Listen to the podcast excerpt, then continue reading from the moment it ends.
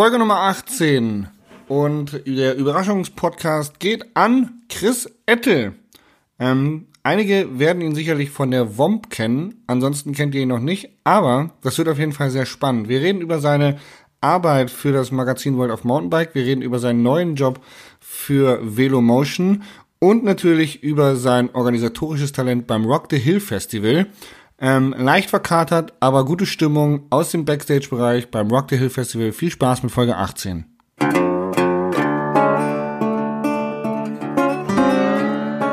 Single Trails und Single Mode, euer Podcast für Lach- und Sachgeschichten rund um die Bikeszene mit Tobi und Jasper. Folge Nummer 18, Single Trails und Single Malt. Und ich habe in der letzten Folge Nummer 17 angekündigt, dass ich einen Überraschungspodcast mache, weil ich tatsächlich noch bei der letzten Aufnahme noch nicht wusste, wen ich als Interviewpartner haben werde. Der Tobi arbeitet immer weit voraus, der hat immer schon drei, vier Interviews auf Tasche. Ich hatte das jetzt leider nicht mehr, aber ich wäre nicht ich, wenn ich nicht jemanden gefunden hätte, der auch sehr interessant ist. Heute bei mir auf der Bank Chris Ettel. Hi. Hi, grüß dich. Ähm, ich höre mich wahrscheinlich ein bisschen verraucht und versoffen an. Das hat einen guten Grund, weil wir sind beim... Rock the Hill Festival und haben ein Bier vor uns stehen. Richtig. Es ist 10.08 Uhr und wir kontern einfach von gestern, von der Party nach. Wir haben übrigens, ähm, du trinkst gerade, ich habe mir das abfotografiert, weil ich könnte mir das nie merken, ein Schipperleuner vom Uracher Kleinbräuhaus und ich trinke ein Kent Heat, was eine Frau Gruber gebraut hat. Die habe ich bisher noch nicht kennengelernt. Also irgendwie haben wir so relativ exotische Aber das ist schon Craftbier, oder? Cheers. Das ist Craftbier auf alle Fälle. Das ist ziemlich lecker. ich finde es auch lecker, muss ich ehrlich sagen. Ich habe deins noch nicht probiert, aber ich kann das gut trinken gerade. Ist recht fruchtig. Ähm, ich habe naturtrübes Lager und du hast ein sehr fruchtiges, schaut aus wie Limo eigentlich. Schaut aus wie Limo, es hat auch nur 2,9 Prozent, das ist sehr mild. Ich sag mal, ein ideales Frühstücksbier kann ich euch jetzt euer Müsli echt ans Herz legen. gut, ja, sehr gut. Ich hatte letzte Woche habe ich auch ein naturtrübes Helles in, in Freiburg und da habe ich auch komplett abgestürzt nach dem Radfahren, weil ich ein, das hat so lecker geschmeckt, das hat so lecker geschmeckt, ich konnte nicht aufhören. Also Bier wird einem gerne mal zum Verhängnis. Ähm, wir sitzen im Backstage-Bereich beim Rock the Hill Festival und jeder, der da draußen das Rock the Hill Festival noch nicht kennt, der sollte sich schämen eigentlich, oder? Weil es schon das einzig oder einzige Bike-Festival ist, wo es ähm, ums Biken geht und aber auch ein richtig geiles Konzert da. Ich finde, das wäre jetzt vermessen, wenn wir sagen, wir sind das Einzige. Ähm, Specialized macht ja auch die Trail Days, die haben ja Ah, auch stimmt, äh, stimmt, sehr, stimmt. sehr Ja, schöne ja, Mucke. ja, ja, stimmt. Und Ja. ich muss ehrlich sagen, schon, schon vor vielen, vielen Jahren war ich ja äh, bei, den, bei den Dirt Masters Ja. immer wieder mal, was die Kollegen von der Mountainbike Rider ja, glaube ich, ins Leben gerufen Genau. haben in Winterberg. Ähm, Aber da gibt es, glaube ich, keine Konzerte mehr. ich glaube, nee, die haben Das da ein ist so bisschen ein bisschen Konzept, was zu- gerne ein bisschen ausgeufert. Genau. Das war ein bisschen, die, die Zielgruppe ist ein bisschen jung und wild gewesen. Wobei das natürlich auch, muss man ehrlich sagen, an der Nähe zum Pott liegt, äh, äh, an den günstigen Bahnverbindungen, äh, an dem, an dem äh, äh, Edekas, äh, äh, Normas und wie sie alle heißen. Ich will jetzt keine, keine, keine Ja. äh, Supermarktkette da äh, irgendwie negativ ins, ins Licht bringen, aber man konnte einfach sehr günstig, sehr große Mengen Alkohol kaufen, sehr günstig hinfahren, sich schon auf dem Weg volllaufen lassen und hat es auch keinen Eintritt gekostet. Genau. Was natürlich der, der jungen, wilden, hemmungslosen Saufkultur, ich möchte es mal so nennen, Ja, Tür und sicher. Tor echt geöffnet hat, einfach. Weil an sich, muss ich sagen, fand ich das immer geil, Dirt Masters. Ist, Also, ja- ich finde es immer noch sehr, sehr geil. Ich finde auch, mein natürlich irgendwie das, das Konzertding ist weg. Das ist ein bisschen schade, aber ich, ich, ich vermisse jetzt nicht die brennenden Fahrerlager. ähm, aber die Party-People sind ja trotzdem noch am Start. Also die Stimmung ist trotzdem immer sehr geil. Und wir sind hier halt schon kleiner und beschaulicher. Aber ähm, die Bands, die ihr habt, sind auch schon immer große Namen, oder? Also ich erinnere mich, Boys Sets Fire hat schon mal gespielt. Zum Beispiel Boys Sets ähm, Fire, Gestern die Antilopen Gang. Antilopengang, ja, oder auch äh, Millencolin vorgestern Ja. oder so. Also ich glaube, wir lassen uns da nicht lumpen, muss man Definitiv. Also. Rang und Namen hier auf der Bühne beim Rock the Hill Festival. Wir haben gestern auf jeden Fall gut, gut das Moshpit äh, gestürmt, würde ich sagen. Mhm. Ähm, wie bist du auf die Idee gekommen, ein Rock the Hill Festival ins Leben zu rufen? wie man da so dazukommt, wie die Jungfrau zum Kinde immer. Ähm, Kumpel von mir, Radfahrer genau wie ich, hat äh, schon ewig seine Finger in der Musikszene und macht alles Mögliche und hat dann sehr, sehr klein schon vor, ich glaube, gut zehn Jahren oder so. Zehn Ja. Jahre müssten es genau sein eigentlich. Klar, zehnjähriges Jubiläum Rock the Hill ist aktuell. Ähm, sehr kleines Musikfestival Ja. mal angefangen auf die Beine zu stellen. Und das war im, im quasi Außenbereich von einem Gasthof hier in der Nähe. Und das wurde ganz gut angenommen, aber da gab es halt einfach keine Möglichkeiten zu wachsen. Weil Ja. wir beide Rad gefahren sind, schon immer und ein Kontakt zum Didi Schneider da war, Ja. haben wir einfach mal die Schnapsidee, die das wirklich ursprünglich war, gehabt und gesagt, Didi, lass uns doch das bei dir machen, dann können wir das super geil machen, Kombination Biken und Musik, Ja. machen das einfach ein bisschen größer. Und der Didi, wie er spontan Ja. oft zu begeistern ist, Sachen, sagt, okay, das machen wir. Und das war dann so die Initialzündung vor fünf Jahren für das Rock the Hill in der Kombi Musik und Bike Festival. Und es wächst und wächst und gedeiht. Hattest du Erfahrungen im Bereich Festivalorganisation oder Event? ich war schon ziemlich oft besoffen auf einem Festival, ja. das kann man sagen. Aber sehr erfahrener Festivalbesucher. Richtig, ein erfahrener Besucher, aber ein wenig erfahrener Organisator, ehrlich. Muss ich wirklich sagen. Wir sind, auch die Truppe, die das macht, wir sind, äh, wir haben eine OG gegründet und Ja. sind sechs Gesellschafter. Wir haben einen dabei, der ähm, wirklich aus dem Gastronomiebereich kommt. Ja. Ähm, aber der andere, also ich bin ja eigentlich gelernter Zweiradmechaniker, meist im Medienbereich Ja. unterwegs. Ähm, der Tobi ist A, Techniker für, Ja. ich weiß es gar nicht, irgendwas, arbeitet bei einer, bei einer Baufirma als Projektmanager für, für Glastüren und Reinraumräume und solche Ja. Geschichten. Ähm, der andere ist äh, Ergotherapeut. Äh, also wir haben jetzt, und, und der Martin ist Informatiker. Also wir haben da wirklich keine Berührungspunkte so richtig äh, äh, zu den Themen, außer dass wir halt irgendwo im Musikbusiness privat und, und nicht beruflich im Bike-Business irgendwie so ein bisschen was zu tun haben. Und ist läuft's ja doch, doch viel Aufwand ist, was dann auch Sicherheitsregeln angeht, was, was Bookings für die Bands angeht, was die Bühne angeht, was die Technik angeht, was Mhm. das ganze drumherum, Zelt, Zeltlager angeht, Toiletten, den ganzen Schwan. Da hängt ja also super viel Zeug dran, was sich, glaube ich, viele Leute gar nicht drüber nachdenken, wenn die auf ein Festival gehen, wie kommt jetzt dieser Klo-Container hierher oder wie kommt dieser Bauzaun hierher und wer hat diesen Bauzaun mit dieser, ähm, mit diesem Plakat bebannert. Ja. Ähm, Es ist schon ein brutaler Aufwand, logistisch und auch nervlich. Ähm, meine Frau hat schon ein, zwei Mal gesagt, überleg dir, ob du es weitermachen willst, weil ich dann schon immer so kurz vom Nervenzusammenbruch bin, in den Wochen davor. Ja? Also wir alle. Ja, ich habe ich hab dich letzte Woche, als ich dich angerufen habe und gefragt habe, um, ob wir einen Podcast machen, habe ich dich ja auch gefragt, hey, geht's? Bist du schon sehr gestresst oder, oder geht's noch? Mhm. Weil ich habe mir schon gedacht tatsächlich, dass vor so einem Festival die, die Nerven blank liegen, wahrscheinlich das Telefon alle zwei Minuten irgendeine Frage taucht auf und man hat keine Ahnung, vielleicht. Man hat meistens Also keine Ahnung. So, hey, wo finde ich jetzt hier Strom an der und der Ecke und du sagst, Euer. Und dann musst du Am halt nächsten irgendwie eine Lösung finden, ja, genau. Das ist, du musst halt einfach sehr viel improvisieren. Wir gucken ja, dass wir in der Expo, in der Bike Expo, jedes Jahr auch immer wieder mal andere Partner dabei Ja. haben, ähm, damit es abwechslungsreich bleibt für die Leute. Wir sind ja doch äh, deutlich kleiner von der Bike Expo als irgendwie jetzt Riva Winterberg oder irgendwas in der Art. Das verträgt auch der Geistkopf gar nicht infrastrukturell. Ich mu- muss aber, äh, also ich glaube, ja, ähm, natürlich ist es kleiner als in, in Riva Winterberg, aber ich glaube, dass, äh, also von den, von den Herstellern, die jetzt hier sind, das ist ja auch Rang und Namen. Also Specialized ist da, Pivot ist da, Schwalbe ist da, ähm, Obea, glaube ich, ist da. Also Orange ist da, Orange äh, ist da. Husqvarna haben wir da. Und, und die, also du kommst hier wirklich zum Testen. Das kommst ist ja der Unterschied als am Gardasee, wo du halt dann. Definitiv, also du fährst hier halt äh, aus der Expo raus. Wenn du hier ein Bike zwei Stunden mitnimmst, kannst du da irgendwie fünf, sechs Abfahrten machen auf richtig geilen Trails. Ähm, du, du, auch wirklich sehr unterschiedliche Trails. Also der Diddy hat hier wirklich auch mit der Flow Country so einen Trail gemacht. Da kannst du mit deinem sechsjährigen Sohn runterfahren, ohne Angst haben zu müssen. Macht auch Spaß, wenn du richtig Gas gibst trotzdem. Ja. Ein Fahrer, der was kann. Du hast die Downhill, du hast die Freeride. Es ist sehr abwechslungsreich und du kannst wirklich was über das Rad sagen. Ja. Was am Gardasee ich mag den Gardasee sehr gerne, aber es ist ja an vielen Stellen doch so eher ein bisschen Ja. Stolperbiken. Ja, und es ist, so, ne? wie du schon sagst, eben für, für Anfänger oder so, am Gardasee eine gute Strecke zu finden, wo er jetzt sagt, okay, ich will mir ein Mountainbike kaufen, oder ich will ein besseres Mountainbike kaufen und auf welche Strecke gehst du dann am Gardasee? Finde ich, hat, hat hier schon äh, sehr viel Charme auf jeden Fall. Gut, wir machen sehr, sehr viel Werbung und wahrscheinlich äh, werden die Leute da draußen sich denken, wer ist eigentlich Chris Ettel? Die meisten werden dich, wenn sie dich kennen, von der WOMP kennen. Du hast früher für die WOMP Wahrscheinlich, ja. gearbeitet. Wie lange hast du für die WOMP gearbeitet? Müsste ich lügen, fünf, sechs Jahre irgendwie. Ja. So. Und ähm, fangen wir doch einmal an. Stell dich einfach kurz vor, so ganz doof, und dann äh, erzähl- leg einfach los, was du, was du gelernt, was du studiert hast und wie du dazu gekommen Ach, bist. studiert habe ich gar nicht. Äh, Ich bin ja immer, wie, wie haben die gestern gesungen? Antwerpen fuck die Uni. Äh, jetzt nicht in, bitte die- fick niemand- die Uni. Fick die Uni, ja. Soll ich keinen diskriminiert haben, der äh, diskriminiert fühlen, der studiert hat? Nein, nein, ist gut, dass Hi, ich das hab macht. studiert. Ja, ich mag dich trotzdem. ähm, das ist, das ist, äh, soll, soll für alle in Ordnung sein, auf alle Fälle. Ähm, ich ich habe es nicht getan, auf alle Fälle. Ich habe äh, ziemlich oft mich umorientiert, habe angefangen erst Schreiner gelernt, ähm, dann habe ich Zweiradmechaniker gelernt, dann habe ich dann Meister gemacht, weil Fahrräder waren für mich schon immer so ein Thema. Habe auch sehr spät einen Führerschein gemacht, war früher sehr fit, habe mich nur mit Fahrrad fortbewegt. Ähm, das wurde immer weniger mit der Fitness und immer mehr irgendwie beruflich. Äh, Fahrrad irgendwann, dann als Zweiradmechaniker Meister dann äh, über Umwege bei, bei WOM Medien, bei der World of MTB damals Ja. angefangen.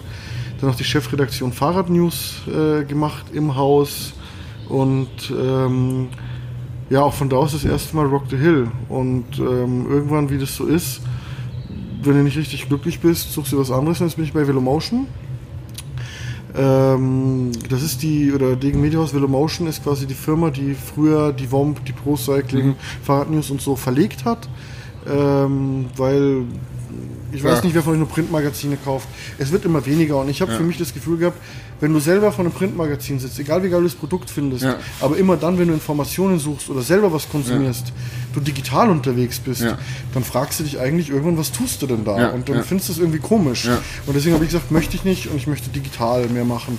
Und äh, dann bin ich eben bei Velomotion gegen Mediahaus gelandet ähm, und wir machen da mit Velomotion ein, ein Fahrradmagazin. Was jedes, alles rund um das Bereich Fahrrad äh, behandelt und ähm, ja, wir machen auch noch Geschichten für verschiedene äh, Printmagazine. Wir machen Kataloge für Hersteller, die nicht genannt werden wollen. Pressearbeit für Hersteller. Ähm, aber was ihr alle kennt, ist wahrscheinlich der Fokus. Ja, Das, das Fokus Magazin, ja. Magazin genau. Ja. Die machen ja auch E-Bike und Fahrradprojekte äh, Ja. oder spezielle Ausgaben. Die machen wir dann für die. Und da macht in meinen Augen dann Print auch noch richtig Sinn, weil wenn du da irgendwie eine halbe Million Magazine raushaust, dann erreichst du damit ja auch Menschen. Und definitiv. ich finde das so speziell irgendwie, wie diese, diese Special Interest Magazin. Es war, ein- ich habe mich nicht mehr wohlgefühlt. Finde ich geil. Und übrigens äh, nochmal dann Gruß an meinen Ex-Kollegen. Nein, äh, ihr macht immer noch ein schönes Magazin. Ich finde sogar, dass es die letzten äh, Ausgaben haben mir besser gefallen eigentlich, als was dazwischen mal so zwischenzeitlich passiert ist. Ist immer noch für mich eines der schönsten Magazine und, und finde ich geil und, und möchte auch mal die Lines nennen, die gefällt mir super gut und andere, Ja. alles cool. Ja. Aber ich möchte es halt nicht mehr. Und ähm, also du, du liest auch noch viel Print tatsächlich. Also du, du, wie du sagst, du, du, wenn du wirklich News suchst oder Inhalte suchst, dann bist du digital unterwegs. Digital. Aber du hast die WOM schon noch abonniert, du kriegst die Nein. WOM und dann kriegst du andere Magazine. Also wir kriegen sie halt in den Verlag, ne? Ja. da kriegen wir so ziemlich alle Magazine Ja. rein. Ähm, und ich allein schon aus beruflichem Interesse blätter ich die so durch. Und, und äh, da gibt es eben auch Magazine, die mir sehr gut gefallen, welche, die mir nicht so gut gefallen. Ähm, immer noch, also ich möchte zum Beispiel sagen, was da der, der Baumi und, und der Hansel machen, einen der Wompen, meine, meine beiden Ja. Ich finde es mega, wie sie zum Beispiel testen. Ich, ich halte ja, da, davon. so haben wir uns kennengelernt tatsächlich. Eigentlich schon, ja. mal kurz, kurz. Spitzberg, wir, ne? haben uns, wir haben uns kennengelernt in Spitzberg beim Downhill, ich glaube vor drei, vier Jahren. Irgendwie sowas, ja. Ähm, da ging es Gravity-Ausgabe von der WOMP und da haben sie, glaube ich, ich glaube fast zehn Bikes Ja. oder so waren es. Ja. Zehn, zehn Downhiller. Und ich hatte mit dem Thomas Rieger, mit dem wir Ja. gestern noch Party gemacht haben, äh, die Ehre, die, die Bikes zu testen. Das war für mich super interessant und was ich sehr, sehr geil fand, war eben die Zusammenarbeit mit Hansi und dir, ähm, einfach diese Feedback-Gespräche Mhm. zu führen, also nach den Runs drüber zu reden, wie sich das Bike verhält und das fand ich sehr, sehr cool. Und der, dann ist der Baumi, ich glaube, ein Jahr später dazu Mhm. gekommen und der hat sich da auch echt gut eingearbeitet. Mittlerweile werde ich nicht mehr gefragt, weil der Baumi halt selber auch sehr, sehr gut und schnell Rad fährt. Das heißt, man braucht keinen schnellen Fahrer mehr, weil die Aussagekraft vom Baumi halt natürlich auch äh, sehr groß ist. Äh, von daher, aber coole Namen. So haben wir uns kennengelernt. Wir haben uns kennengelernt, ja. Ich finde aber immer beim Testen, klar, wenn du einen Downhiller, einen High-End-Downhiller bewerten möchtest, natürlich soll da jemand drauf sitzen, der dieses Rad wirklich Ja, beherrschen, schnell ja. fahren kann. Was mich immer so ein bisschen ärgert, generell in die Magazinlandschaft blickend, ohne irgendein Magazin das speziell zu nennen, Ja. ist, wenn du dann irgendwie einen 2000 Euro Fully hast und ähm, dann, dann gibt es Kritik für Sachen, die jeden Otto Normalo Ja. gar nicht abwerten, sondern einfach jeden durchschnittlichen Fahrer Ja. überhaupt null stören. Dann wird es bewertet nach Gesichtspunkten, die halt nur man wirklich, wir sind verwöhnt, du Ja. bist ja auch in der Bikebranche unterwegs, wir kriegen das alles günstig, wir kommen überall gut ran, vielleicht kriegen wir sogar Sachen, ohne dass Ja, wir die bezahlen ja, müssen. Und wir, wir meckern dann immer auf einem sehr hohen Niveau. Und stimmt, oft finde ich halt, dass viele Magazine Sachen einfach nicht so bewerten, wie es für den Endverbraucher draußen, der das liest, dann sinnvoll ist. Wenn ein Hinterbau für dich in Ordnung ist und eine Gabel, wie viele Leute fahren die dann da wirklich gut? Also ich kann mich erinnern, es war für mich so ein Schlüsselerlebnis. Wir waren in den USA, Sea Otter und äh, haben uns da auch bei Santa Cruz umgeguckt und waren dann beim Doug, beim World Cup Mechaniker von Ja. Santa drin gestanden und dann hatte ich vom Josh Bryceland das Rad da und, und Ja. der Andy, unser Fotograf, der nun auch sehr leicht ist, Ja. hat dann äh, mal versucht, diese Gabel zu komprimieren und hat der irgendwie so drei Zentimeter Federweg entlockt gefühlt. Ja, ja. Und da habe ich gedacht, komm, weil du nichts wiegst, ungefähr, habe mich mal auf dieses Rad gesetzt und dann nicht mit deutlich über 100 Kilo. Ja. Ich meine, ich, ich, mein, ich bin ja schon irgendwie das Michelin-Männchen Ja, hier unter den ja. Radfahrern. versuche das Ding einzufrieren und denke mir, ich nutze den. Naja, ich nutze. Meinst du, so hübsch bin ich gar nicht? Ja, danke. Den, ich habe nur einen halben Federweg irgendwie genutzt. Ich Halt. weiß, ich Und habe mich mal auf dein Orange gesetzt, da ist auf jeden Fall nichts passiert. das, das kann ich mir vorstellen. Aber ich Ja, bitte keine Kritik an dem Hinterbein, der funktioniert sehr gut. Einfach ein Gelenk. Na, glaube ich, an der Federherde. Ja, ja, das kann sein. Ja, auf alle Fälle, ähm, glaube ich, wird da manchmal äh, einiges auch ein bisschen so verwässert. Aber ich glaube, also äh, ich kann nur auf unseren, unseren Test reflektieren, als wir das getestet haben, da war es schon so, dass ähm, wir schon auch aus Endverbrauchersicht gedacht haben Genau, und gesagt haben, genau. hey, also ich persönlich im Racing finde es jetzt so und so, aber aus Sicht von Bikepark-Nutzer oder so würde ich sagen, voll Eben. in Ordnung, weil Eben. in den und den Kurvenbereichen Ja. und da hat sich so angefühlt. Vielleicht darf ich dann einen Aufruf machen an meine Kollegen da draußen. Wenn ihr was testet, gebt dem Ding nicht einfach eine Note, sondern sagt mal den Leuten da draußen, für wen das Rad gut ist Genau. und für wen es nix ist. Ja. Weil einfach nur eine Note zu geben und sagen, Rad gut, super, nicht gut, das bringt ja keinen so richtig weiter. Es fährt ja nicht jeder gleich und es will nicht jeder das Gleiche. Sagt den Leuten, für was? Und wir meckern ja heute alle auf einem hohen Niveau. Ich meine, seien wir mal ehrlich, die, die 72 Grad Lenkwinkel-Fullies und, und was es alles für abenteuerliche Geschichten gab, es fährt doch heute eigentlich fast alles recht vernünftig. Ja. Manches noch ein bisschen besser und sagt den Leuten, wer Spaß damit hat und wer nicht. Genau. Weil die Räder, also ich meine, Trailbike ist ja nicht Trailbike und All Mountain und Trail und das vermischt sich ja alles. Und da ist, glaube ich, tatsächlich eher die Zielgruppe relevant. Also wer sich jetzt mit auf welchem Trail mit dem Rad wohlfühlt und nicht wie das Allgemeinzustand, weil es, Ja. es wird immer Leute geben, die das Bike kaufen und auch wenn es schlecht bewertet ist, weil sie eben Liebhaber sind oder so. Also das sind einfach andere Kriterien, die da auch eine Rolle spielen, definitiv. Ähm, um nochmal den Bogen kurz zurückzumachen zu Womp. Was hast du da gemacht? Also wie sah dein Arbeitsalltag aus? Boah, ich habe äh, die ganzen Produkte ausgewählt, die wir im Test genommen haben, habe mit den Firmen Kontakt gehalten, habe die bestellt, habe unsere Kunden bei WOM betreut, also auch äh, natürlich was Anzeigenverkauf Ja. und so Geschichten angeht. Ich, ein Magazin, weiß nicht, wer es weiß und wer nicht, aber ein Magazin über die Abonnenten, die du hast und über das, was du am Kiosk verkaufst, Ja. überlebst du einfach nicht. Weil man muss ja schon sagen, ein hochwertig gemachtes Magazin, das kostet dann irgendwie, weiß ich nicht, 1 Euro 20, 30, 50 bis 2 Euro im Druck, Ja. je nachdem, was du machst. Ähm, ich glaube, die Jungs von der Lions äh, so Oh ja, die- der ist ja, dann richtig ja, teuer sogar im. Druck, es wird wesentlich mehr sein. Und dann kriegst du am Kiosk irgendwie 5 Euro dafür. Aber die kriegst ja nicht du, sondern die kriegt der Kiosk. Der behält sich seinen Teil, der Vertrieb vom Magazin behält sich seinen Teil, du kriegst ein bisschen was, dann hast du am verkauften Magazin irgendwie einen Euro oder Ja. in der Art. Und dann hinterher musst du ja nochmal betrachten, dass eigentlich die Magazine nicht verkauft werden. Wenn du 10 an Kiosk lieferst und nur 5 verkauft werden, fliegen ja die anderen 5 in Müll. Aber auch die hast du bezahlt im Druck. Also im Endeffekt ist das ein Nullgeschäft, sage ich mal, äh, äh, übertrieben oder überspitzt. Und man lebt halt schon ein bisschen äh, einfach von all den fixen Abonnenten wirklich und vor allem auch von dem, was man Unterstützung von den Firmen kriegt. Ja, Werbeanzeigen. Genau. Und da nicht nur das, nicht nur Werbeanzeigen. Ähm, es, wird auch mal zum Beispiel eine Fotoproduktion unterstützt. Wenn du schöne Fotos machst oder eine Story und die Firma sagt, okay, wir zahlen dir, wenn ihr da unterwegs seid, den Fotografen, das Hotel, weil wir auch Bilder davon nutzen dürfen. Also da gibt es verschiedenste Modelle. Ah, quasi so, so Reisegeschichten quasi, Reisegeschichten, die dann quasi finanziert werden. Zum Beispiel, wenn die Ja. Firma dann auch die Bilder benutzen darf, Ja. als ein Beispiel. Ähm, oder ja, also es gibt da verschiedenste Modelle. Auf alle Fälle brauchen wir die Industrie, sonst Ja. als, als Magazin, das geht, glaube ich, das kann ich offen sagen, jedem Magazin so, das würden wir nicht überleben. Und mein Job, da war mir vorhin, war auch immer so ein bisschen zu gucken, dass alle glücklich sind. Der Leser soll glücklich sein, das heißt, wir dürfen nicht anfangen, bei Content, den wir machen, den zu vermischen mit der Werbung, die wir drin haben. Also es muss dann schon eben drinstehen bei dem Rad, das ist für den gut und nicht für den gut und nicht, weil jemand bei den Anzeige bucht, da darf da drinstehen, das Rad ist für alle toll und das Beste der Welt. Kannst du, ist, dann wirst du unglaubwürdig, kannst du nicht machen. Es, gegen, es widerspricht auch so dieser journalistischen Ehre, wenn ich das so nennen darf, Ja. die so jeder von uns auf die Frage wäre ich genau, eingegangen. Ja. ein bisschen rum, rum, rumträgt in sich. Ähm, du willst dir ehrlich sein, du willst dich identifizieren mit dem, was du machst. Genau, und äh, ich habe auch immer wieder eben Reisestories zum Beispiel geschrieben oder technische Geschichten erklärt. Ähm, wir haben zum Beispiel erklärt, wie funktioniert eigentlich eine Federgabel, wie funktioniert ein Dämpfer. Ähm, wir haben gemacht. Also du hast tatsächlich also äh, quasi Background ähm, gemacht, du hast mit den Firmen kommuniziert, dass, Ja. du, dass Produkte reinkommen, Ja. die ihr testen könnt. Ja. Du hast mit den Firmen kommuniziert, dass sie vielleicht, wenn dann Produkte kommen, auch euch irgendwie finanziell unterstützen. Richtig. Und aber du warst auch Redakteur und Ja. hast selbst geschrieben und Ja. selbst getestet und, Ja. und selbst Ja. Hand angelegt quasi. Ja, und auch dann für der Fahrradnews, ähm, was ein Magazin ist, was sich um Fahrradfachhandwerk mit, ähm, als, als Chefredakteur mit, aber sehr starker Unterstützung von den Kollegen auf alle. Fälle. Wir haben das da sehr demokratisch äh, gehandhabt, immer das ganze Magazin auch organisiert und abgearbeitet. Ähm, das, also alles ein bisschen, sag ich mal. Ja. Wir waren halt ein sehr kleines Team bei WM Medien. Sind, glaube ich, jetzt auch noch kein großes Team. Und dafür wird äh, wirklich erstaunlich viel geleistet. Also da sind dann auch wirklich mit fünf Tagen, acht Stunden hat das nie funktioniert. Ja. Muss man auch dazu sagen. Ne?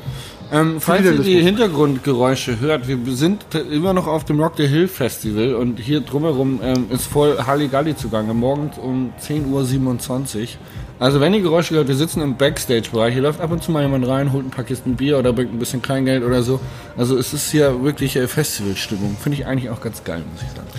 Müssen wir jetzt nicht ähm, woanders rausgehen und nochmal neu anfangen? Nee, nee, nee, wir ziehen Okay, das gut, durch gut, jetzt gut. hier. Sehr schön. Ihr müsst mit, ihr müsst quasi mit dabei sein, wie wir uns jetzt hier Aber unser ich- Frühstücksbier reinziehen. Wenn es blöd läuft, müssen wir gleich nochmal Bier holen. Das Ding hat eine Pausetaste. Und, guck mal, was da steht. Und Kühlschrank. Ja, ein großer Kühlschrank. Also wir müssen gar nicht so weit. Nicht so weit, nee. Wir müssen aber vielleicht darüber gehen, mal kurz zwischendurch. Also wenn es dann jetzt klimpert, ist es Ja. eine Flasche Bier. Gut. Eigentlich trinken wir Whisky in unserem Podcast. Ich habe jetzt nur leider tatsächlich leider, ich habe ihn, ich habe ihn. Soll ich mal kurz- soll ich kurz ergreifend vor zur sagen, Bar dass gehen? ich ihn vergessen habe. Besser nicht, besser nicht. Wir bleiben, wir bleiben bei Bier. Wir sind Bierfreunde auch. So, jetzt wissen wir, was du bei der WOMP gemacht hast. Und ähm, es hört sich so ein bisschen an wie, wie ja, quasi klassischer Redakteur, aber auch Mädchen für alles. Ähm, so so Fäden. Fädenzieher. Ähm, wie, wie war es jetzt wirklich drin? Und mir persönlich fehlt manchmal so ein bisschen, wie du schon sagtest, die journalistische Ehre, was Magazine im Bike-Bereich angeht. Wie, wie siehst du das Thema? Es ist ein sehr schwieriges Also wie Thema. gekauft sind Magazine eigentlich? Also ich musste jetzt, Das ist sehr ich plaudere jetzt mal provokativ, aufs Näh Nähkästchen, Ja. ja. Und hoffe, dass alle, ich werde jetzt mir bewusst keine Namen und Firmen und Magazine nennen, Ja.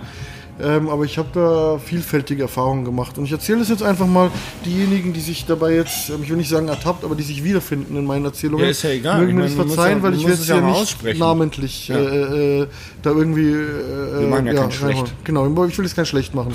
Aber in der Realität ist es halt schon einfach so, dass ähm, der Nutzer möchte alles so günstig wie möglich haben. Und das fängt beim Fahrrad an, weil er sich dann halt doch lieber statt beim Händler seines Vertrauens im Internet kauft, wenn es da 5% mehr Rabatt gibt. Und der Händler soll es dann aber möglichst günstig und schnell richten, wenn irgendwas ist. Wir sind da halt einfach wie Menschen äh, äh, Opportunisten und gucken zuerst auf uns. Und das Gleiche passiert natürlich auch bei Medien. Jeder konsumiert sie, aber am liebsten möchte keiner was dafür zahlen. Ja. Das ist ja ein großer Teil des Erfolgs der digitalen Medien, dass es da fast alles äh, für lau gibt. Und als Fahrradmedium, Special Interest Medium generell, glaube ich, hast du kaum eine Chance zu überleben, wenn du nicht wirklich äh, äh, von der Industrie irgendwie unterstützt wirst. Das sind die, die wollen, dass wir über sie berichten. Und ähm, wir möchten sie auch drin haben, um euch was erzählen zu können über das Thema. Heißt, man braucht sich gegenseitig. Es ist eine gewisse Abhängigkeitsbeziehung natürlich da. Ja. Das will ich überhaupt nicht unter den Teppich kehren. Und man als Journalist will ich mich gar nicht bezeichnen, als Redakteur, als, als Ja. äh, äh, Arbeitender in diesem Bereich begeht man da natürlich ständig eine Gratwanderung. Ja. Ähm, ich kann da jetzt für die Leute, mit denen ich bisher gearbeitet habe, in der reinen Zusammenarbeit weitestgehend wirklich sagen, war das immer in meinen Augen einwandfrei. Ja. Natürlich, wenn jemand bei dir dich sehr stark unterstützt als Magazin und viel bucht, der dich anruft, boah, könnt ihr dieses Rad irgendwie vorstellen, das wäre mir total wichtig. Natürlich hast du da, ich will nicht sagen eine gewisse Bringschuld, aber gefühlt, er hilft dir, du hilfst ihm, das ist genau wie ein Kumpel dir beim Umzug hilft, er fragt dich, ob du ihm hilfst, hilfst ihm, logisch machst du das. Allein schon aus einer gewissen Verbundenheit heraus. Wenn dann das, was du über dieses Rad schreibst, 100% das ist, was du über dieses Rad denkst, Ja. Ist das für mich kein Problem, muss ich ehrlich sagen. Und so habe ich versucht, das immer zu handhaben. Ähm, was nicht passieren darf in meinen Augen und was ich leider Gottes, da komme ich gleich auch schon erlebt habe, ist, du hast bei uns gebucht, ähm, wir bewerten das Rad ein bisschen besser, als wir es wirklich finden. Das ist eine Geschichte, wo ich einfach sagen muss, das finde ich ein bisschen zum Kotzen und das habe ich erlebt in der Das, Zeit. genau darauf wollte ich eigentlich hinaus. Es ist halt dann irgendwo Testsieger eigentlich voraus schon feststehen, weil dann wird halt vor dem Test irgendwie nochmal äh, 37 Seiten Werbung gebucht oder für nächstes Jahr schon mal irgendwie ein Budget in Aussicht gestellt. Ähm, und zack, bumm, ist dann irgendeiner Testsieger, der vielleicht den Testsieg tatsächlich nicht verdient hat von, von Preis-Leistung, von Produkt, von, von Ja. Qualität. Wie gesagt, ich kann da nichts über die sagen, mit denen ich arbeite oder gearbeitet habe. Ja. Ähm, was ich aber schon sagen kann, ist, ähm, in meiner Zeit, wo ich für Votek tätig war, da ist Votek gerade äh, von ähm, Voigtl und Steiner quasi wegverkauft worden. Die waren Ja. damals insolvent und der damalige äh, Hauptaktionär von Krombacher hat sich das äh, unter den Nagel gerissen quasi. Wirklich, das, darf ich das kurz sehen? Witzige Geschichte. Ja, sicher. Er hat, er Wir hat, sind er hat, hier, um Geschichten er hat einen erzählen. Votek C9 gehabt, so dieses Carbon-Y-Folie. Und äh, wie das Verzeihung, liebe äh, Votec-Konstrukteure, öfters passiert ist damals, ist der Hinterbau auseinandergeflogen. Ja. Und er wollte neuen Hinterbau und äh, sein Händler hatte nichts und keiner hatte was und nur bei Votec direkt, aber Votec insolvent. Und er hat dann da angerufen und wirklich so lange Terror gemacht, bis er irgendwie einen Verantwortlichen gesprochen hat. Das war dann der Insolvenzverwalter. Er hat gesagt, er will jetzt so einen Hinterbau kaufen. Ja. Und dann hat der Insolvenzverwalter gesagt, nee, er kriegt nichts, wenn er es haben will, dann muss ich schon die ganze Firma kaufen. Aber das würde sich eh nicht leisten können, so Ja. ungefähr. Und er war so pissig, dass er sich die Firma gekauft hat. Ah, tatsächlich. Tatsächlich ist das wirklich die True Story, so wie ich das erfahren habe. Das ist passiert kurz bevor ich da eingestiegen bin dann. Ähm, es war wirklich eine Trotzreaktion, dass er damals Votec gekauft hat. Hat nichts mit Votec heute zu tun. Ne? Äh, wir haben dann weiter Rahmen in Deutschland gemacht und solche Geschichten. Also, es ist was ganz anderes als Votec, die jetzt ja äh, in, in, in äh, Baden-Württemberg wieder ansässig sind. Das war äh, im Siegerland dann zwischendrin und äh, eine wilde Zeit, Ja. sage ich mal, für, für glaube ich, die Firma. Und, äh, aber in dieser Phase eben habe ich es damals auch erlebt. Wir haben das Votec VFR damals, sehr progressiver Hinterbau, 26 Zoll noch, so Freerider, die damals ja, sehr in waren. War das das mit dieser wellenförmigen Wippe? Wippe, genau, ja. So eine, mit dem. Dämpfer, mit dem Ja. Ausgleichsbehälter an der Stahlflexleitung auf dem Unterrohr. Ja, so genau, ja, genau. Ich Und dann noch so ja. klassischer Votec-Look mit dem 60er Unterrohr und so. Mhm. Und das haben wir damals in den Test gegeben und haben damals eh schon sehr gut abgeschnitten. Ja. Also wir waren begeistert, dass wir gegen wirklich Branchengrößen, Ja. äh, äh, die seit Jahren da in der Branche bestehen, mit unserem, mit unserem äh, äh, Lehrlingsstück, sage ich jetzt mal, sondern da so gut abgeschnitten haben. Und bei der Abholung des Fahrrades hat man uns dann aber nahegelegt, ähm, dass man einen Fehler gemacht hätte. Und dann haben wir gesagt, wie, welcher Fehler habt ihr uns so gut bewertet? Nee, eigentlich zu schlecht, aber wir haben das damals nicht gecheckt, ähm, dass ihr das seid, die da Werbung buchen, weil die Werbung ging über die eigene Agentur von Krombacher. Also Krombacher hat eine eigene Werbeagentur. ja. Das ist ein ganz einfaches System. Äh, wenn du eine Anzeige schaltest, kriegst du eine Agenturprovision. Also im Ja. Endeffekt bist du günstiger dran, wenn du eine eigene Agentur hast. Ja. Ist legal, ist legitim, machen Ja. viele, die sich leisten können, die eine gewisse Größe haben. Ja. Und eben über diese Agentur ging die Buchung und somit wurde das einfach im Verlag oder im, in der Redaktion Nicht gar nicht erkannt. gecheckt. Was ja nicht schlimm ist, alles bis dahin. Aber dann hinterher die Aussage, hey, wenn wir das gewusst hätten, hätten wir euch besser bewertet. Das Noch macht halt wieder den so journalistischen Motto, Anspruch genau. eigentlich zunichte. Also zwischen den Zeilen haben wir daraus gelesen, das ist jetzt meine subjektive Wahrnehmung. Ihr hättet auch einen Testig als Einstandsgeschenk gekriegt und nicht Ja. Platz 2, 3 irgendwas. Wenn wir das gewusst hätten. Und das sind halt für mich so Sachen, die machen eine ganze Branche schwierig. Die, die, ich, mich ärgert sowas. Nicht, weil wir damals nicht einen Testsieg hatten, sondern ich ärgere mich einfach darüber, ich arbeite in dem Bereich und auch ich werde ja immer damit konfrontiert. Du findest die Marke nur so geil, weil du sie selber fährst. Mhm. Ähm, du hast bestimmt das Rad von denen umsonst gekriegt und deswegen sagst du das. Und das sind so Sachen, die mir halt echt schon. Mhm. Also die würde ich jedem zutrauen, aber dir nicht. Nee, weil Also du bist so ein, du bist so ein richtiger straighter Typ, der sagt, ich, ich fahre die Marke aus der und der Überzeugung und ich fahre das Ja, Rad aus. ja. Also ich würde es irgendwie vielen Menschen zutrauen, die daherkommen und sagen, boah, ich krieg jetzt hier eine geile Bude hingestellt, jetzt fahre ich die und finde die mega geil. Also Jasper ja. auch zum Beispiel, bist du, weil der, der wird nicht. gesponsert, der muss das sagen. Aber, ähm, na, ich, ähm, ich hole jetzt ein bisschen aus, aber im Prinzip würde ich das vielen Leuten zutrauen, aber Mhm. dir auf keinen Fall, dass, dass man sagt, hey, Alter, das ist Mal, ich habe mich auch schon Sachen verrannt. Ich fand 29er mal, die ersten nicht gefahren bin, fand ich scheiße. Da wollte ich noch mit dir drüber sprechen. 29er ist kacke, habe Ja. ich am Anfang gesagt. Du warst einer der ersten, der die 29er ähm, geliebt hat. Ja. Und damals, ähm, als wir uns kennengelernt haben, warst du auch schon absoluter 29er-Fan. Und da war aber, ähm, da war noch, bei, bei, bei unserem Test war, glaube ich, noch ähm, 650B sogar neu. Genau, 650B war relativ neu. Die Downhiller, die wir hatten, da waren Ja. Teil 650B und Teil 26. Genau, ja. Und ich habe schon gesagt, alles Quatsch, 29 muss da rein, zumindest am Vorderrad. Und aber äh, alle haben zu uns gesagt, wir haben Knall. Ich kann mich noch erinnern, wie dann der Stefan da war, äh, Stefan Willeret äh, von YT, Ja. Ingenieur bei YT oder Konstrukteur bei YT, verantwortlich für die Produkte. Ähm, mit dem ich übrigens auch eine lustige Geschichte, ich, also die kenne ich aus der Zeit, wo ich noch im Radladen geschraubt habe. Ja. Da hat er auch geschraubt, wie er noch studiert hat. Ach, Ähm, jetzt bin ich abgeschweift, sorry, aber dann hat er gesagt, 29er im Downhill, pf, mal schauen, so ungefähr. Ja. Der, so nach Motto, der Ettel spinnt ja.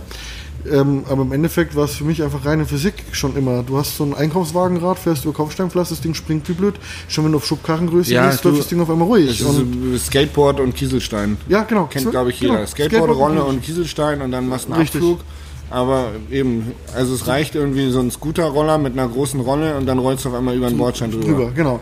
Und es bringt halt einfach derartig viel Aufruhe. Am Anfang haben sie halt, finde ich, bei den 29ern viel verkackt, weil sie irgendwie nicht erkannt haben, größeres Rad braucht andere Geometrie oder man hat sich langsam rangetastet. Ja. Sagen wir sind wir mal ganz ehrlich über unsere Branche. Es wird schon viel am Endverbraucher getestet, oder? Ja, es wird Also- viel am Endverbraucher getestet und sagen wir mal ehrlich, wir haben schon Leute, die das äh, äh, äh, studiert haben, aber wenn, wenn irgendein Autohersteller ein neues Auto hinbringt, rausbringt, was natürlich viel komplexer ist als ein Fahrrad, auch klar, Ja. aber pro, pro äh, also gemessen an der Aufwendigkeit der Produkte, da sitzen noch riesige Teams dran. Ja. Und oft hast du ja schon in so einem, bei der, in der Fahrradbranche, selbst bei relativ großen Firmen, da sitzt dann ein Ingenieur, der mit Asien oder wo das gefertigt wird, mit der, mit der, mit der ähm, ähm, Fabrik, mit dem Hersteller sich auseinandersetzt, mit dem eig Ja. eigentlichen und den Kontakt quasi zur, zur Abteilung hält, die das Ding äh, äh, konzipiert. Und ähm, es wird, irgendeiner denkt sich, äh, er berechnet den Rahmen Ja. und der nächste ist Produktmanager und ein Designer. Und das sind irgendwie vier Leute, wenn es eine große Firma ist Ja. und bringen Rad raus. In kleinen Firmen ist es der eine, der irgendwie mal äh, drei Semester Maschinenbau studiert hat, so ungefähr. Ja. Und der andere kann gut Rad fahren, dann bauen sie Fahrräder. Und ähm, es ist natürlich, ich will nicht sagen, sie testen am Endverbraucher, weil es hört sich so an, als Das hört sich, das es hört sich sehr machen, negativ ne? an, ja, aber, Aber es ist- es oftmals ist Trial fehlt halt die, die, oft einfach, ne? oftmals fehlt halt die, die, die Testphase. Ja. Ähm, ich als Teamfahrer habe mich, ich arbeite jetzt schon, ja, wie gesagt, als Profi seit zehn Jahren jetzt irgendwie über, oder ich lebe eigentlich von, von, von eben von Sponsorings und der Zusammenarbeit mit Marken und ich habe mich immer bereit erklärt zu sagen, hey, gib mir Prototypen und ich probiere die aus und ich gebe euch Feedback und ähm, ich fahre jetzt gerade einen neuen Lenker von Newman und ähm, da wird der, der wird teilweise schon getestet, aber ich glaube nicht breit genug. Ähm, oftmals, weil wenn du jetzt zum Beispiel nur mit deinen Teamfahrern testest, die alle Profis sind, die haben ein ganz anderes, wie wir auch vorhin bei den Tests äh, gesagt haben, die haben ein ganz andere ähm, Ansprüche an das Produkt als ein Endverbraucher, der jetzt irgendwie 30 Bikepark-Tage im Jahr Ja, klar. unterschreddet oder eben seine Touren auf den Home Trails fährt. Ja. Und da sage ich, ähm, also SQLab zum Beispiel hat das recht schlau gemacht. Die haben einfach eine Testflotte mit Händlern gemacht. Mhm. Die haben gesagt so, hey, wir haben ja ähm, Summe X an Händler, die irgendwie ein ziemlich breites Spektrum abdecken an, an, an Testfahrern. Und denen wird Material gegeben, bevor es in den Markt geht. Und damit hast du dann einige Händler auch, die, Ja. die Bock, haben zu testen, natürlich Feedback geben Sinn, und ja. natürlich äh, auch dann äh, vom, vom Produkt überzeugt sind, wenn es dann letztendlich da ist. Ich glaube natürlich, dass die Händler auch ähm, oft noch ein bisschen näher an der Basis sind, wenn ich das so nennen darf, als äh, die Leute, die, die, die so nur in, in, in, in Bike-Modi Ja. äh, Modi denken.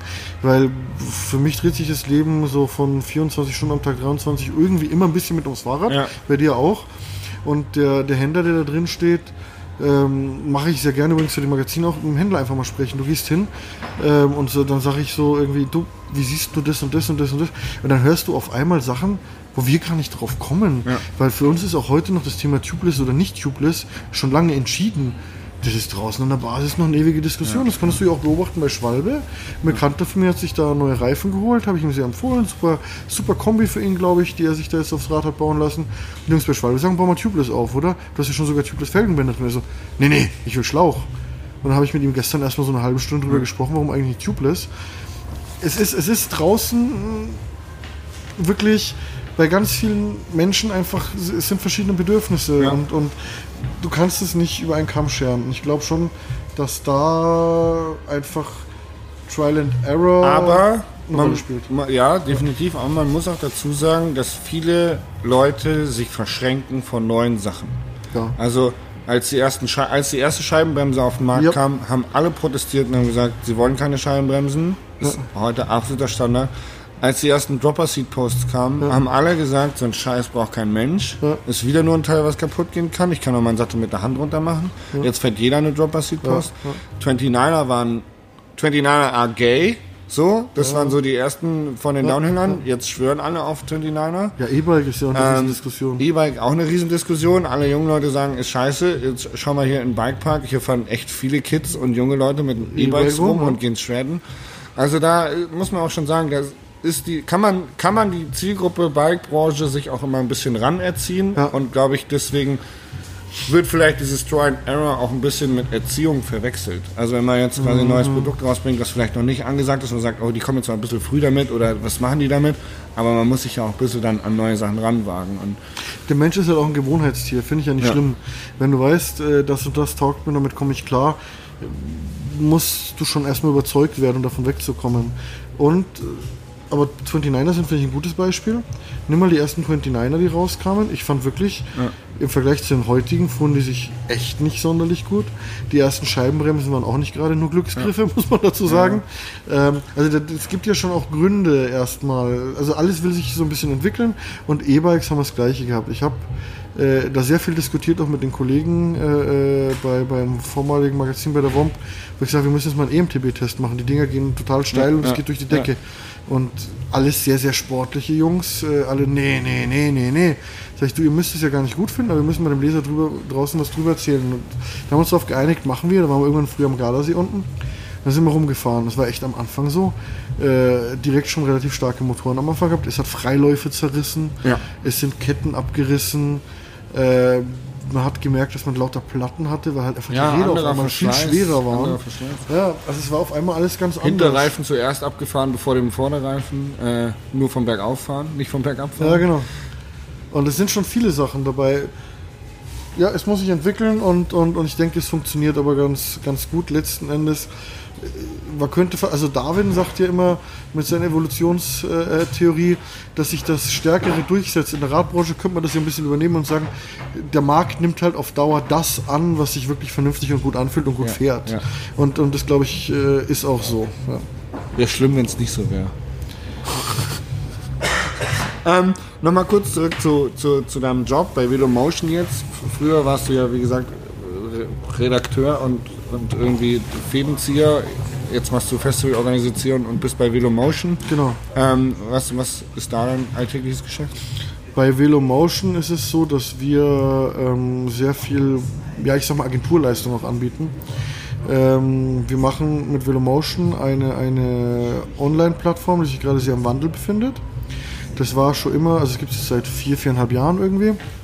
Ähm, ist, ist ein Online-Magazin gewesen, immer als Homepage, auch als App, wo wir alle Sparten des Radfahrens Ja. beleuchten. Also du findest da sowohl Downhill Trekking. World Cup bis äh, Giro d'Italia und Ja. von, von, von Trekkingbike bis Kinderrad, Ja. äh, wirklich alles und weil wir einfach sagen, der Biker heute, der was lesen will, der ganz viele googeln erstmal. Ja. Und da kriegen wir ganz viel Traffic einfach her, weil wenn du eine gute Optimierung machst auf die Suchmaschinen, dann finden Leute das auch. Inzwischen haben wir einen Fahrradmarkt drin, wo Ja. du kostenlos dein Fahrrad verkaufen kannst auch. Ähm, wie man es von eBay, Kleinanzeigen Ja. oder so kennt, in der Art funktioniert. Das bauen wir sukzessive weiter auf. Das ist so ein Kernprodukt von uns, unser eigenes. Wir machen halt viel für Fahrradhersteller, Kataloge und Fotos und Pressearbeit. Ja. Ähm, wir machen für andere Magazine, was hatte ich ja vorhin erwähnt, Fokus ist, glaube ich, relativ bekannt. Äh, und da ist meine Tätigkeit von auch Besorgen des Materials, Kontakt halten zu den Herstellern, Organisieren von Fotoshootings. Wir haben sehr viele freie ihr, Mitarbeiter. ihr macht alles online. Wir machen bei unserem eigenen Medium alles online. Wir produzieren als, als Zulieferer, sage ich jetzt Content. mal, sehr viel Content, sowohl Foto wie auch Text und so weiter für Printmedien auch. Okay, wie wichtig ist Video bei euch? Video ist tatsächlich schon eigentlich lange ein Thema, wo uns bewusst ist, dass es sehr wichtig ist. Wir haben aber recht lange nach einem passenden Filmer gesucht. Ja. Und zwar war die Problematik, dass wir jemanden brauchten, der halt flexibel genug ist und das muss ich auch sagen, der bezahlbar ist. Ich, ich werfe jetzt mal ein Statement ein Ja. Und bin gespannt, was du dazu sagst. Ja. Und ich sage, die Radbranche verpennt gerade Video. Und zwar alle. Ja, bin ich bei dir, bin ich komplett bei dir. Ähm, auch ja, also ich möchte, es hört sich jetzt blöd, ich will nicht widersprechen. Wir verpennen es in gewisser Weise auch, weil wir tun noch viel zu wenig. Wir haben jetzt vor zwei Monaten äh, in unserem Team den, den Simon aufgenommen. Ja. Ähm, den, weiß ich nicht, ob du Media Days irgendwie mal unterwegs bist, könntest du ihn kennenlernen zum Beispiel. Da wird er jetzt auch das erste Mal äh, richtig die Finger in die Radbranche stecken Ja. sozusagen. Wir haben aber schon relativ viele Videos gemacht. Der ist hier aus Regensburg, aus der Nähe von uns. Und mit dem werden wir jetzt das Thema Video ganz verstärkt angehen. Und zwar das bewusst. Das Problem ist, dass wir gesagt haben, wir wollen nicht weiter schlechte Handycam-Videos machen. Ja, ja, genau. Aber ich glaube, ähm, klar, Handycam ist scheiße, also es muss Ja. schon irgendwo einen gewissen Anspruch haben. Aber ich glaube, dass ähm, im Prinzip auch gerade verpennt worden ist, in den Videomarkt über YouTube und so einzusteigen. Ja. Weil wenn du dann auf den Zug aufspringst, wenn es alle schon machen, hast du wieder das Problem, die Reichweite zu generieren. Ja. Weil im Moment, die Leute haben, also ich weiß ja nicht, wie es du es machst, aber wenn ich jetzt, äh, keine Ahnung, ich mache ja viel Video und schneide und schneide mit meinem, mit meinem Rechner, mit dem Premiere-Programm und ich weiß irgendwas nicht, wie es geht, dann google ich nicht und lese in einem Forum nach, wie ich das vielleicht vor drei Jahren oder vier Jahren gemacht hätte, sondern ich gehe auf YouTube und schaue mir ein Tutorial an. Logisch, ja. Und Ja, auch. ähm, ich habe neulich mit, mit Christoph Bayer vom Enduromac gesprochen und der, der sagt, er hat sich eine neue Uhr gekauft und das erste, was er gemacht hat, er hat sich Tutorials angeschaut. Mhm. Und das sind Sachen, wo ich sage, das verpennt, glaube ich, gerade die Radbranche. Mhm. Ähm, aber vor allem verpennt es auch ähm, die Magazinwelt. Bin ich komplett Weil, bei dir. ähm, ich möchte, aber ich meine, verpennt hört sich so an, als wüssten sie das nicht, ne?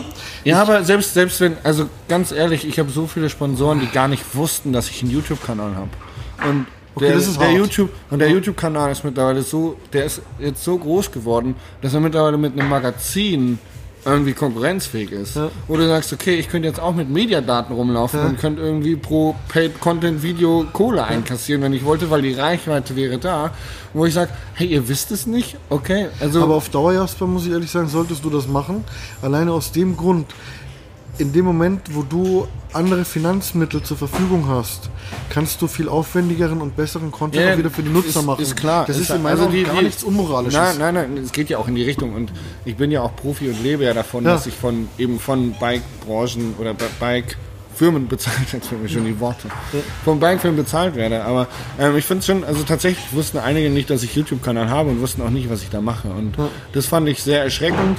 Und ähm, ich glaube auch, dass, dass ein, ein, Fabio Schäfer, ja, der, Ja. der wirklich viele, viele Kids begeistert und äh, die sich an ihm orientieren als, als Ratgeber, ähm, dass, dass die völlig unterschätzt werden von der Radbranche. Und jetzt sind einige Hersteller, ähm, sind jetzt aufgesprungen auf den Zug und gehen jetzt auf, auf YouTuber und unterstützen die.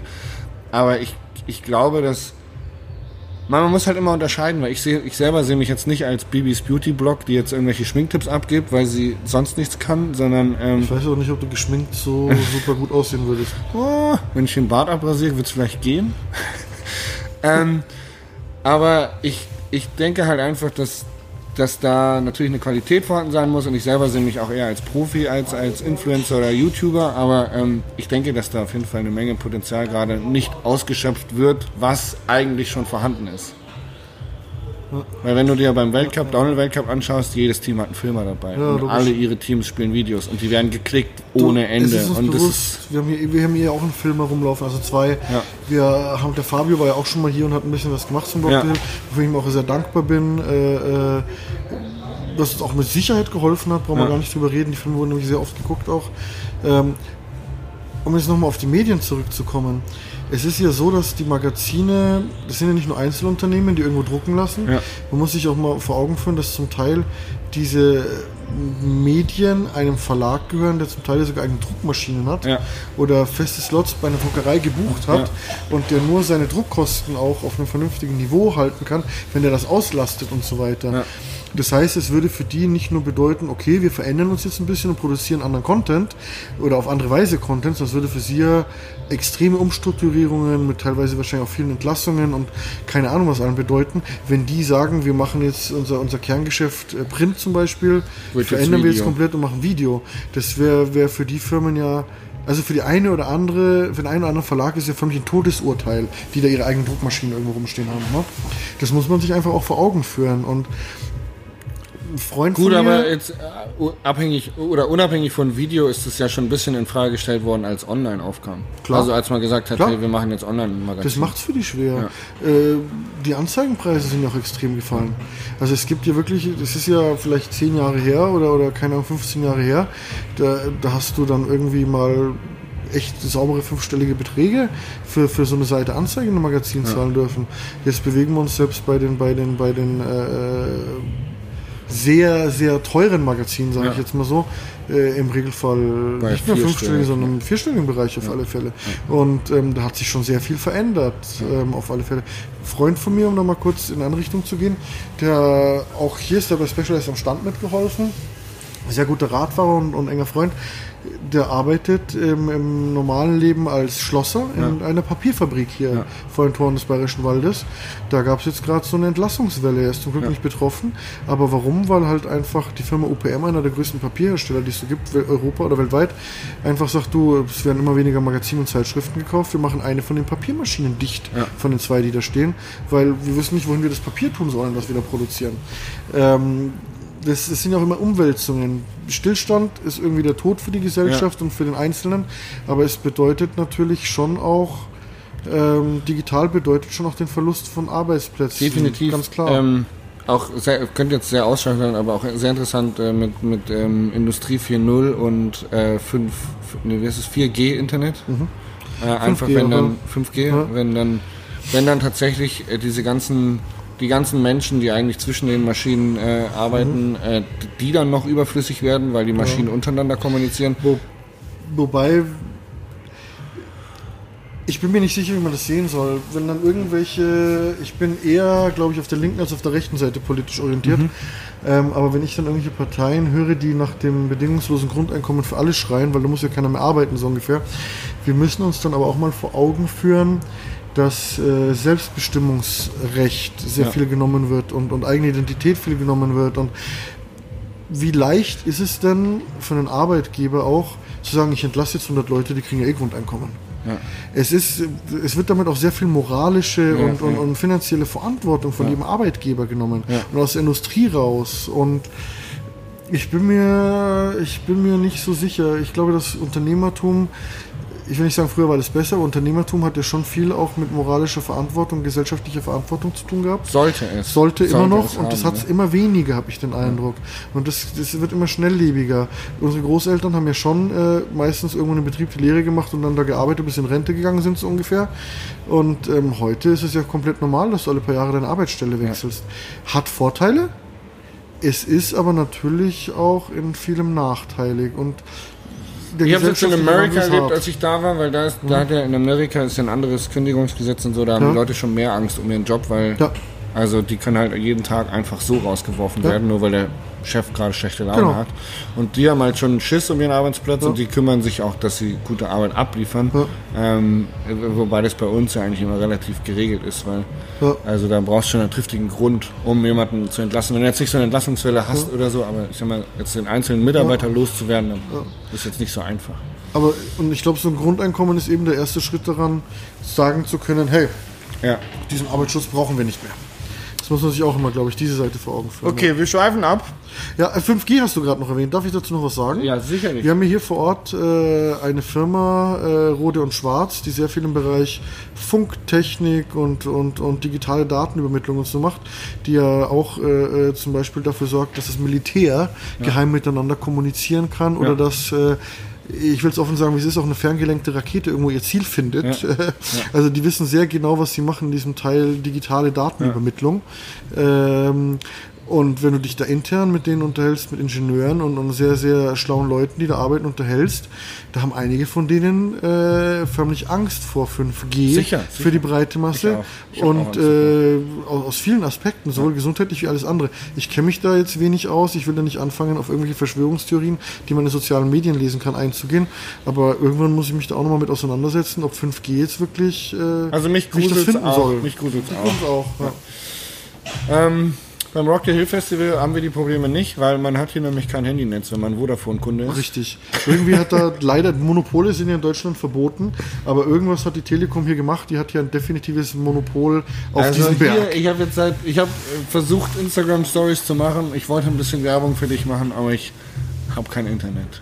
Es Siehst du, jetzt kann uns mal keiner vorwerfen, dass ich, äh, dass wir hier irgendwas gekauft das ist Detox. so. Das ist Detox. Das ist Detox, Digital Detox, Hier ja. ist Digital Detox am Start. Ähm, Rock the Hill Festival, heute ist Sonntag. Ähm, es geht jetzt zum Ende und unser Podcast damit auch. Ähm, was kannst du denn noch, was kannst du denn noch den Zuhörern ans Herz legen, wenn sie zum Rock the Hill Festival kommen werden nächstes Jahr? Weil sie werden ja jetzt alle kommen, alle Hörer da draußen. Also erstmal freuen wir uns total, Rock wenn ihr alle kommt. Ich, ich möchte euch um eins bitten, seid einfach gut drauf und seid friedlich.